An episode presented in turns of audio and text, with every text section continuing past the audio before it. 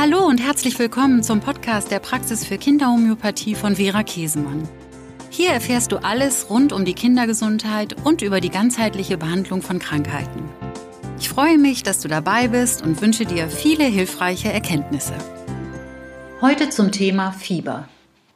In der Praxis erlebe ich ganz oft eine große Unsicherheit bezüglich des Umgangs mit Fieber und viele Fragen werden mir dazu gestellt. Also ab wann muss ich Fieber senken, wie begleite ich mein Kind, was gebe ich ihm zu essen, ab wann darf mein Kind wieder baden oder duschen und wann kann es wieder in die Kita oder in die Schule. All diese Fragen werde ich hier beantworten.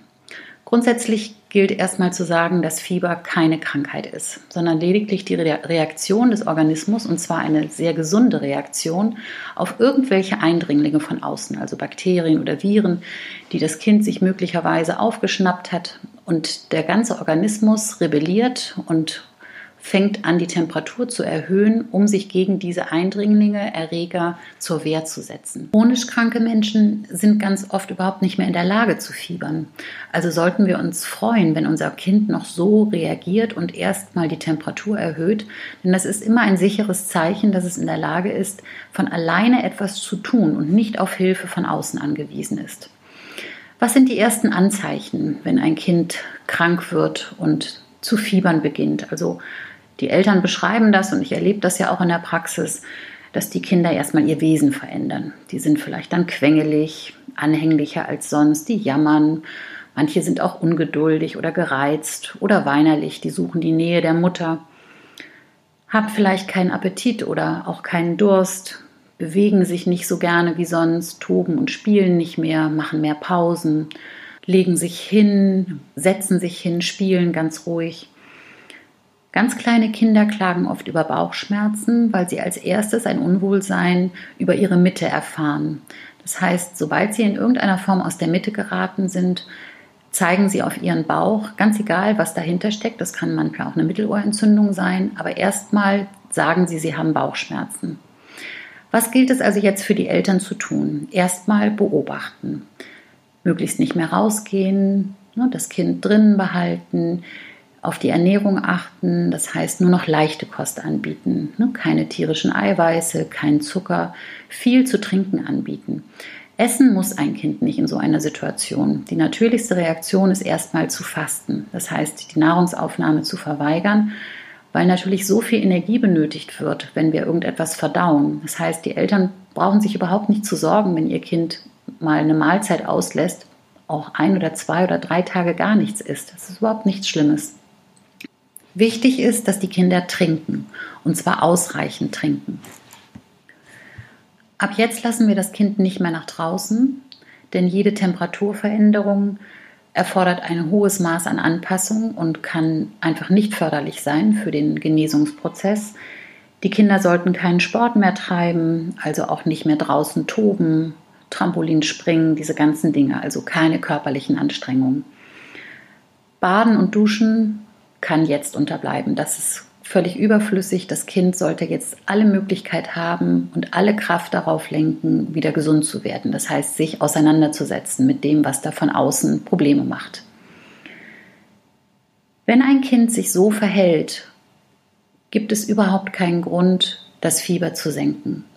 Ganz im Gegenteil. Wir sollten es nur begleiten, bestärken, es umsorgen, da sein, es betreuen und ihm durchaus zumuten, etwas zu leiden. Wir können den Kindern nicht alles abnehmen, das wird uns niemals gelingen, aber wir können es dadurch begleiten und durchführen. Und wir werden sehen, wenn ein Kind es aus eigener Kraft schafft, sich mit Fieber auseinanderzusetzen, dass es danach unglaublich gestärkt ist und oftmals auch viel selbstbewusster ist und wirklich lernt, im Leben zu stehen. Solange das Kind also ausreichend trinkt, und ausscheidet, und das erkennen wir bei kleinen Kindern daran, dass die Windel voll ist, seine Bedürfnisse mitteilen kann, ansprechbar ist und klar ist, gilt es überhaupt nichts zu tun. Erst wenn negative Zeichen auftreten, dann müssen wir eingreifen und dem Kind eine Hilfestellung geben. Und diese negativen Zeichen sind folgende. Also das Kind verweigert jegliche Flüssigkeitsaufnahme über längere Zeit. Es schwitzt nicht, und wenn Kinder dann apathisch werden, benommen sind, möglicherweise auf Ansprache nicht reagieren und ihr Wesen verändern, also irgendwie fremde Züge entwickeln, dann gilt es wirklich achtsam zu sein. Kinder, die über längere Zeit nicht in die Windel machen oder zur Toilette gehen, mm, die starke Schmerzen haben, übermäßig weinen aufgrund der Schmerzen oder stöhnen, die nicht zur Ruhe kommen, die also nicht in den Schlaf finden, die unruhig und gequält sind. Das sind Zeichen, dass irgendwie was nicht in Ordnung ist. Das ist kein normaler Umgang mit Fieber. Das heißt nicht, dass ein Kind nölig sein kann oder einfach auch auf dem Sofa liegt und vor sich hindöst oder so. Das ist alles in Ordnung, denn alle Kraft wird jetzt für andere Dinge benötigt. Wichtige Anzeichen, ab wann sofort etwas getan werden muss, sind natürlich Krämpfe, Nackensteifigkeit. Wenn das Kind die Eltern nicht mehr erkennt, da ist Obacht geboten. Bei Kindern unter einem Jahr oder unter sechs Monaten sogar sollte innerhalb eines Tages abgeklärt werden, was hinter dem Fieber steckt. Das heißt, das Kind muss gründlich untersucht werden, damit man herausfindet, hm, was möglicherweise Auslöser sein könnte. Bei älteren Kindern, also über einem Jahr, kann man ein Kind durchaus drei Tage problemlos fiebern lassen, vorausgesetzt es trinkt, es scheidet aus, ist ansprechbar. Also diese ganzen Dinge, die ich schon gesagt habe. In meiner über 20-jährigen Praxis habe ich noch nie ein fiebersenkendes Arzneimittel gegeben. Wenn ich erlebe, dass Kinder alleine nicht klarkommen, dann gebe ich etwas Homöopathisches. Und hier ist es wichtig, nicht irgendein Fiebermittel zu geben, was man in einem Ratgeber gelesen hat oder was die Nachbarin, Freundin oder wer auch immer einem empfiehlt, sondern sich wirklich in die Hände eines erfahrenen, klassisch arbeitenden Homöopathen zu begeben. Wenn mich Mütter anrufen, und das können sie immer tun, wenn ihr Kind krank ist, dafür haben wir ein Notfalltelefon eingerichtet. Darüber sind wir auch nachts und am Wochenende zu erreichen. Dann fragen wir nach den Regeln der klassischen Homöopathie ganz genau die Symptome ab. Also Gibt es einen Auslöser für das Fieber? Wie verhält sich Ihr Kind? Wie ist der Gemütszustand? Ist es anhänglich, ängstlich, unruhig? Trinkt Ihr Kind? Kann es schwitzen? Sind Hände und Füße möglicherweise warm oder kalt? Hat es Appetit? Wenn ja, auf irgendetwas Bestimmtes? Das sind Dinge, die für uns dann wichtig sind, damit wir das richtige homöopathische Mittel verordnen können. Es gibt nämlich zahlreiche Fiebermittel in der Homöopathie und da sollte man nicht wahllos irgendetwas einfach mal ausprobieren. Als gesunde Reaktion auf ein homöopathisches Arzneimittel werten wir zum Beispiel einen Heilschlaf. Das heißt, wenn Kinder danach in einen ruhigen, tiefen Schlaf fallen, ist das sehr positiv und als Heilreaktion zu werten. Wenn Kinder anfangen, wieder zu trinken, wieder ansprechbar werden oder jede Form von Ausscheidung, also Schwitzen, durchaus auch mal Erbrechen oder Durchfall, sind im homöopathischen Sinne als Heilreaktion zu werten. Und sehr positiv und dann braucht das Kind auch überhaupt gar keine andere Begleitung mehr. Außer dass wir es wirklich gut betreuen und zwar durch eine möglichst vertraute Person. Wir sollten dem Kind Ruhe und alle Rückzugsmöglichkeiten bieten, die es in der Situation braucht. Wichtig wäre, es von Reizen abzuschirmen, also kein Fernsehen gucken, Radio im Hintergrund. Wir sollten es vor grellem Licht schützen, vor Zugluft natürlich. Tablets, PCs, Handys, das sind alles Dinge, die sollte man vermeiden. Es ist nicht so ganz einfach. Wie beschäftigt man ein Kind, was Fieber hat? Und das ist auch anstrengend für alle Beteiligten. Aber die Empfehlung wäre wirklich, dem Kind wieder vorzulesen, einfach nur da zu sein, es in die Nähe der Familie irgendwo gemütlich hinzulegen, aufs Sofa, dass es dabei ist und die Geräusche der Familie wahrnehmen kann. Aber es braucht keine Ablenkung. Ganz im Gegenteil, die Kinder dürfen sich auch mal langweilen und ich erlebe ganz oft, dass sie dann auch wieder einschlafen und sich so am besten regenerieren. In dieser fiebernden Zeit oder wenn die Kinder fiebern, sollten sie möglichst nicht in die Badewanne und auch nicht duschen, selbst wenn das über Tage geht. Man kann das Kind zum Beispiel mit einem feuchten Tuch abreiben, das vorher in Salzwasser getränkt und ausgewrungen wurde. Das sollte möglichst lauwarm sein. Dadurch wird die Ausscheidung gefördert. Denn wichtig ist, dass die Kinder ins Schwitzen kommen. Dazu könnte man ihnen auch Lindenblütentee oder Holundersaft anbieten. Das ist alles sehr schweißtreibend. Wichtig ist das Trinken, das wurde schon häufiger erwähnt. Tee, Wasser, aber auch Saftschorlen würde ich anbieten. Vielleicht Gurke, Melone, Obst, was also sehr viel Flüssigkeit enthält und Gemüse. Da wäre ich auch sehr kreativ. Also kleine Gläser, irgendwie verzierte Gläser oder einem Kind, das schon längst nicht mehr aus der Saugflasche trinkt, kann man wieder eine Flasche anbieten. Trinkbecher jeder Art. Also da kann man durchaus mal kreativ sein und hm, auch Dinge anbieten, die das Kind vielleicht sonst nicht so häufig zu trinken bekommt, wie zum Beispiel Säfte. Auf die Kleidung sollte geachtet werden. Leichte, lockere Kleidung, möglichst aus Naturfasern, also Baumwolle oder Leinen sind geeignet. Für Kinder, die noch Windeln tragen, wäre es hilfreich, für die Fieberzeit auf Plastikwindeln zu verzichten, da da möglicherweise ein Hitzestau entstehen könnte. Die Kinder dürfen nicht nach draußen, weil jede Anpassung an die Außentemperatur unnötige Kraft kostet. Und sie sollten unbedingt einen fieberfreien Tag im Haus bleiben und auch nicht in die Kita oder in die Schule gehen. Das ist für Eltern häufig schwer einzuhalten, ist aber hilfreich. Die Kinder sind geschwächt nach einer fiebernden Phase und brauchen auf jeden Fall noch Regeneration. Und dann kann vielleicht die Oma einspringen oder irgendjemand, der die Kinder sonst mal betreut, ein Babysitter. Also das wäre ganz wichtig, die Kinder noch zu Hause zu lassen. Einen Tag auf jeden Fall. Äußere Anwendungen wie Wadenwickel, Eisbeutel, Essigsöckchen und sowas sind eigentlich zu unterlassen. Ich weiß, dass Eltern das immer mal wieder machen.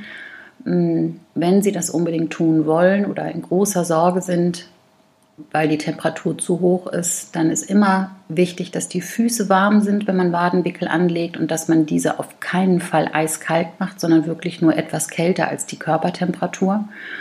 Aber grundsätzlich ähm, würde ich das nicht tun. Ich würde es einfach lassen.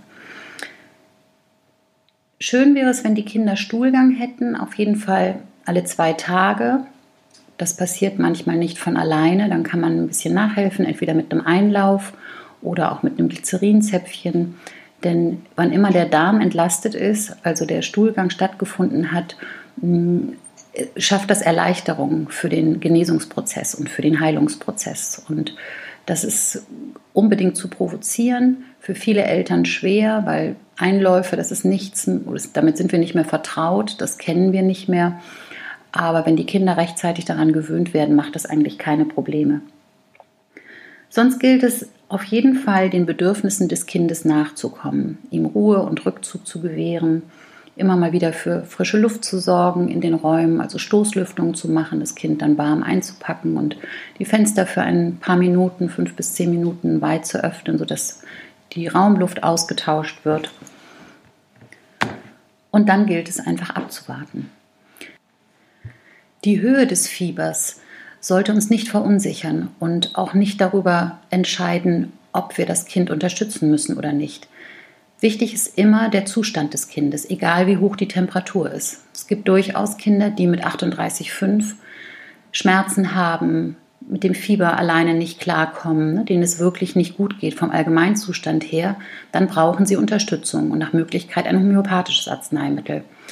Ich habe noch vor kurzem ein Kind in der Praxis erlebt, was ähm, mit über 40 Grad in die Praxis kam und zwar selbstständig zu Fuß und auch auf die Liege draufsprang und ähm, mir Fragen beantwortete. Der kleine Junge war zwar sichtbar krank, der hatte hochrote Wangen und glasige Augen, aber nach einer gründlichen körperlichen Untersuchung gab es nichts auszusetzen. Die Mutter berichtete, dass er ausreichend trinkt und sogar manchmal noch sich hinsetzt und in Ruhe spielt. Und dann habe ich die nach Hause entlassen und habe gesagt, begleiten Sie Ihr Kind, wie schon besprochen, und mehr muss eigentlich gar nicht getan werden. Wenn die Temperatur mit zum Beispiel Ibuprofen oder Paracetamol gesenkt oder unterdrückt wird, erleben wir anfangs zwar eine Besserung oder eine vermeintliche Besserung des Zustandes des Kindes, aber sobald die Wirkung des Medikaments nachlässt, kommt das Fieber umso heftiger zurück. Und fatal ist, dass in der Zwischenzeit die Erreger natürlich freien Lauf haben und sich vermehren können. Und was wir immer wieder erleben, ist, dass wenn Eltern das Fieber senken, die Krankheit nur unnötig herausgezögert wird und die Kinder keine Chance haben, wirklich schnell zu genesen. Im Fieber setzt sich das Kind mit seiner Leidensfähigkeit und den eigenen Grenzen auseinander. Und wir müssen begreifen, dass Kinder nicht dadurch lernen, dass ihnen alles abgenommen wird und dass wir alle Schwierigkeiten aus dem Weg räumen. Ganz im Gegenteil, sie müssen liebevoll und voller Vertrauen begleitet und unterstützt werden und während sie ihre eigenen Krisen selbst durchleben und meistern. Erst dann geht ein gereiftes und gestärktes Kind aus überstandenen Krankheiten mit ihren Fieberschüben hervor. Zum Abschluss möchte ich gerne noch etwas zur Psychosomatik des Fiebers sagen. Psychosomatik im Sinne von, dass sich seelische Themen auf der Körperebene zeigen bzw. in Symptomen verkörpern. Hierbei geht es niemals um Schuld oder Vorwürfe. Das wird häufig missverstanden. Es geht lediglich darum, zu verstehen, welches Thema ansteht, welches Thema auf Entwicklung drängt, was nach Aufmerksamkeit verlangt. Das ist bei kleinen Kindern häufig auch ein Thema der Eltern oder des, der gesamten Familie. Bei älteren Kindern kann man das schon recht deutlich sehen. Das Fieber, wenn wir es als Generalmobilmachung des Körpers bezeichnen, wird schon deutlich, was das für ein aggressiver Vorgang ist, wie der Körper sich wehrt und was da für ein Konflikt herrscht und wie er sich auseinandersetzt mit allem, was da irgendwie eindringt und nicht dahin gehört in den Körper. Also es ist ein generalisierter Konflikt. Und das ganze Wesen des Kindes und das ganze Kind an sich ist erfasst von diesem Konflikt. Mit jedem Grad Fieber steigt natürlich diese Kampfbereitschaft um mehr als das Doppelte. Und wir sagen nicht umsonst einer Lösung entgegenfiebern. Also hier kann es durchaus zu einer Lösung kommen. Das Thema, was dahinter steckt, ist immer ein aggressives Thema. Die Aggression an sich. Das heißt, wir müssen schauen, wo gibt es Probleme, Konflikte? Wie wird mit Wut umgegangen? Wie kann das Kind sich wehren? Es gilt also die Kampfbereitschaft auf der Bewusstseinsebene zu trainieren, also Schlagfertigkeit zu trainieren. Es sollte lernen, sich mutig auseinanderzusetzen, Entscheidungen zu treffen, sich zu begeistern und sich insgesamt dem Lebenskampf zu stellen. Wenn wir uns also nicht nur auf die körperlichen Symptome beschränken wollen, sondern verstehen wollen, welche Themen da gerade in das Leben des Kindes drängen und nach Aufmerksamkeit schreien und bearbeitet werden wollen, können wir uns folgende Fragen als Eltern stellen. Nochmal, ohne Vorwurf, sondern immer nur im Sinne von Verantwortung zu übernehmen und zu verstehen, worum es geht. Welche Auseinandersetzungen oder Konflikte lebt unser Kind nicht aus? Wie kann es seine Konflikte konstruktiver angehen als bisher? Wogegen wehrt es sich nicht ausreichend und wie können wir es in seiner effektiven Abwehr unterstützen? Welcher Entwicklungsprozess steht an? Wie können wir es in diesem Reifungsprozess unterstützen? Wie vermitteln wir unserem Kind Vertrauen, Krisen selbstständig zu überwinden? Und geben wir ihm die nötige Wärme und lassen wir Hitze eines Gefechts zu? In diesem Sinne, vielen Dank fürs Zuhören und hoffentlich auf ganz bald.